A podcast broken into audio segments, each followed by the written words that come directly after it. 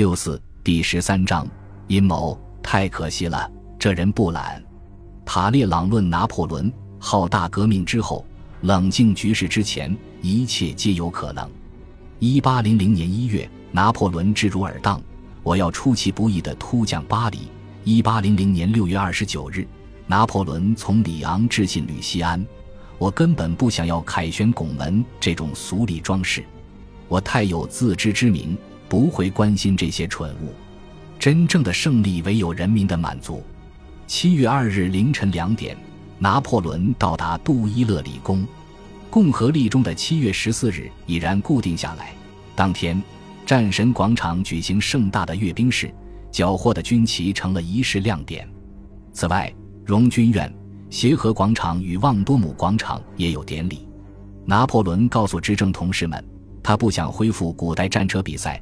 对乘车作战的希腊人来说，这种竞赛也许非常有利，但它对我们没多少意义。当天上午，执政卫队才到场，所以他们穿着破烂染血的制服接受检阅。路西德拉图尔迪潘惊讶地发现，场上的群众看到这批伤员后，既震惊又沉默。他总结道：“他们最盼望的是还是早日实现和平。”早在七月时，法奥就开始磋商合约。但是，直到霍恩林登大捷后，双方才正式签约。十二月三日，莫罗在霍恩林登击败约翰大公，俘虏八千人，缴获五十门大炮以及八十五辆弹药马车和辎重马车。奥军无精打采地继续战斗至圣诞日。当天，卡尔大公在距维也纳仅九十英里的施泰尔同意停火。这次战役中，你再度超越自我。拿破仑致信莫罗。这些卑鄙的奥地利佬非常顽劣，他们正依赖冰雪的庇佑，而且也还不了解你。我亲切地向你致敬。约瑟夫代表法国与美国谈判。十月三日，他在卢瓦尔河上的自家宅邸莫特方丹城堡签订条约，美法两国的准战争随之结束。这意味着新生的美国海军不会再与英国皇家海军联手威胁法国。第一执政表情严肃。条约获批后，美国公使威廉·范莫里写道：“他相当深思熟虑，有时还显严厉。他不吹嘘，不自私，他的动作一丝不苟。这立刻表明，他怀有技术精湛的击剑大师的焦躁情绪与井然思维。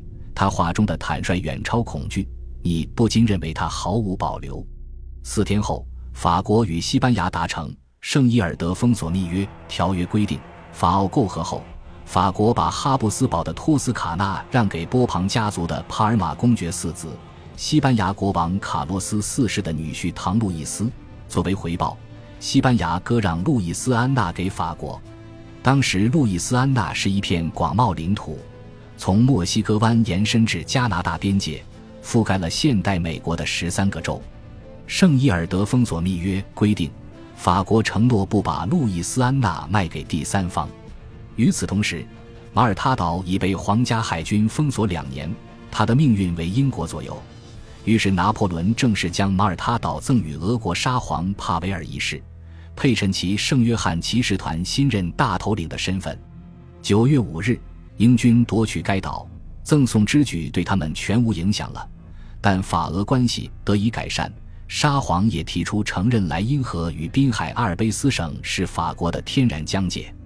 当年年底，帕维尔一世已创立武装中立同盟，普鲁士、瑞典、丹麦入盟，与俄国一同反对严厉苛刻、深惹反感的英国海商法，特别是任意搜查中立国船只来寻找法国走私货物的条令。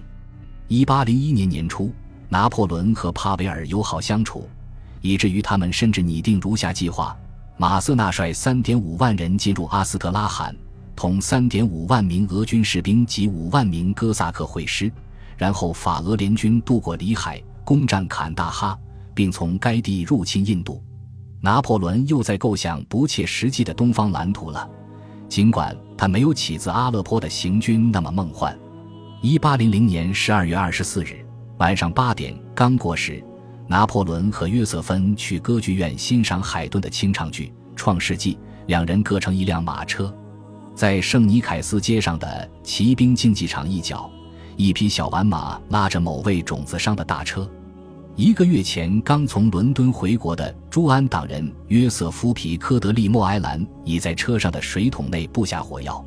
朱安党领袖乔治·卡达杜尔同党前海军军官罗比诺·德圣雷刚点燃引线，他把马缰交给一名小女孩，自己匆匆逃走。拿破仑幸免于难，因为引线有点长过头了。他的车夫塞萨尔又飞快地赶车，急转弯超过了街上的货车。当时，拿破仑的副官让拉普和约瑟芬同乘后面的马车。拿破仑靠一次不寻常的意外逃生。拉普回忆道：“货车本来待在刺客们计划的位置，一名掷弹兵护卫无意间用马刀刀被赶走了一名正站在圣尼凯斯街中央的刺客，结果货车转了个方向。约瑟芬的马车远离大爆炸，所以车上乘客也全部存活。”不过，炸弹震裂的车窗玻璃碎片飞溅过来，浅浅的割伤奥尔唐斯的手腕。这次暗杀被称作“地狱阴谋”，它导致五人死亡，二十六人受伤，至少有四十六座房子受损，可见它足以造成远超此数字的伤亡。两辆马车都停下了，在这血腥的一幕中，拉普离开约瑟芬的马车，前去查看拿破仑的状况。约瑟芬得知丈夫无碍。事实上，还坚持去歌剧院。她也勇敢地跟上，然后发现拿破仑坐在包厢里。他沉着镇定，用观剧望远镜环视观众。他进入包厢后，他说：“约瑟芬，这些流氓想把我炸飞。”然后他命令上演清唱剧。不论当晚的舞台上有何表演，拿破仑的表现都和他们一般出色。观众知晓暗杀后，为他逃过一劫而欢呼。拿破仑曾答复可能将成为路易十八的人，向他解释了为何波旁王朝不可能复辟。从那以后，阴谋者一直在策划树桩针对他的暗杀密谋，他们的恶性程度不等。九月四日，十七人被捕，并因预谋暗杀被诉。十月十一日，又一个诡计曝光，有人打算趁他离开歌剧院时刺杀他。传说在雾月政变中挥舞匕首的科西嘉议员的弟弟约瑟夫·安托万·阿雷纳也是阴谋者之一。保民院祝贺拿破仑躲过一劫，他则说：“其实我并未身处险地，不管那七八个卑鄙之徒有什么渴望，他们策划的犯罪注定要落空。”又有十二人打算趁拿破仑返回马尔麦松时往他的马车里扔手雷。十月二十四日，他们被捕。在这些阴谋者中，烟火技师亚历山大·舍瓦利埃与约瑟芬婚前的好友托马德·福尔热逃出法网。两周后，即十一月七日，保王党人舍瓦利埃终于被捕，他的多管枪和暗杀计划都被起获。按照该计划，舍瓦利埃盘算要用烟火惊吓拿破仑的马，并在街上撒播铁钉，以阻止执政卫队施救。富谢辛勤工作，一周后又揭发一桩密谋。此案涉及封锁拿破仑要经过的街道。拿破仑掌权后，傅歇在官方报告中列出不下十起针对他的独立暗杀计划，其中一些牵涉为数仍多的舍瓦利埃同党。警务报告开始表明，公众认为拿破仑迟早会真的死于暗杀。所有这些密谋中，地狱阴谋最接近成功。腹泻的侦探做了一些非常不错的鉴定。他们重新组装现场的马蹄铁、碗具和货车，出卖这辆车的谷物商也认出了买主。警察开始抓紧时间逮捕犯人。利莫埃兰逃走，也许他去美国当教师了。所有证据都对朱安保王党不利，但地狱阴谋是个大好机会。拿破仑不想浪费其政治作用，他告诉参政院，自己要对付恐怖分子，支持恐怖统治。反对雾月政变的雅各宾派。一七九四年，拿破仑因忠于雅各宾派被捕。六年后，他却认为，因为雅各宾派的意识形态、极强的组织性以及对权力的熟悉程度，这一党派比朱安党刺客更危害国家。我派去一个掷弹兵连，圣日耳曼郊区的人就会跑光。当时他评论在那儿发现的保王党沙龙，但雅各宾党人更顽强，他们不会这么轻易就认输。傅谢大胆指责卡达杜尔等英国扶持的保王党人，拿破仑表示反对。他说起1792年的九月屠杀，他们是九月之人，是染血的不幸之辈。此后，他们结成坚强阵营，一直密谋对抗一切后继政府。我们必须找到恰当的解决方式。他补充道：“只有摆脱这些无赖，法国才能平静地接受国家政府统治。”由此可见，拿破仑至少在情感上抛开了往昔的革命经历。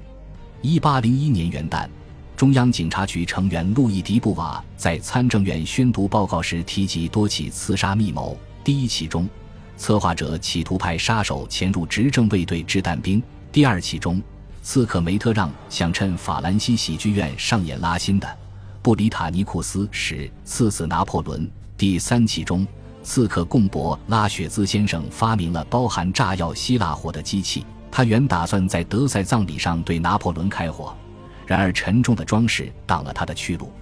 朱安党和流亡者像皮肤病，拿破仑在会上说，恐怖主义却是体内恶疾。一月八日，根据三天前颁布的元老院令，一百三十名雅各宾党人被捕后遭放逐，他们的流放地大多是圭亚那。圭亚那绰号“不流血的断头台”。因为当地气候如死刑一般致命，公众并未抗议。纵然这些雅各宾党人与地狱阴谋无关，其中很多人，尤其是恐怖统治时期的决策者，也与合法但不公正的死刑判决有牵连。泰奥菲勒·贝利埃反对流放雅各宾党人德特朗与塔隆，试图和拿破仑争辩。第一执政便坦率地答道：两人之所以遭流放。并不是因为他觉得他们策划了地狱阴谋，而是因为他们在大革命期间的所作所为。贝利埃反驳道：“若无炸弹爆炸，根本不会有人提起流放德特朗和塔隆。”拿破仑仅仅一笑置之：“啊，律师先生，你就是不肯服输。”感谢您的收听，喜欢别忘了订阅加关注，主页有更多精彩内容。